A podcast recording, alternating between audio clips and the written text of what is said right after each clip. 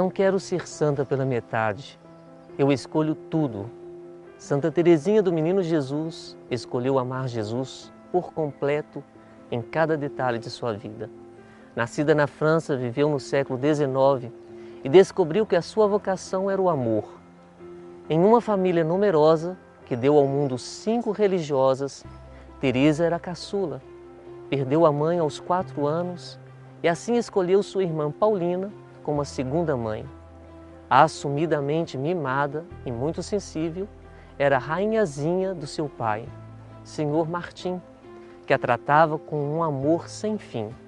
Aos nove anos de Teresinha, Paulina, sua segunda mãe, entrou para o Carmelo.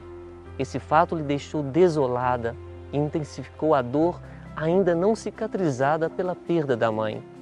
Teresa sofria constantemente de enfermidade, que não eram explicadas pelos médicos.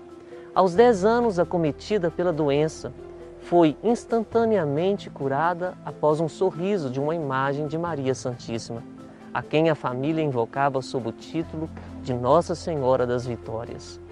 Ainda jovem, decidiu contar ao pai sobre o seu desejo de viver uma vida religiosa, assim como as irmãs. O pai logo entendeu que essa era a vontade do Senhor, dizendo que o bom Deus lhe fazia uma grande honra e lhe pediu assim suas filhas. Em abril de 1888, Teresinha realizou o seu sonho de entrar para o Carmelo e recebeu o um nome religioso que foi considerado um presente, uma delicadeza do menino Jesus. A vida no Carmelo foi para Santa Teresinha uma profunda imersão na santidade. Por determinação de Madre Inês, de Jesus, ela colocou a sua vida em escritos que futuramente formaram o livro História de uma Alma, que resume a vida e a doutrina da Santa das Rosas. Nas vésperas de sua morte, foi tomada de uma grande alegria pela esperança de em breve estar com seu amado Jesus. Morreu com apenas 24 anos e depois disso, inúmeros milagres foram atribuídos à intercessão da Carmelita Descalça.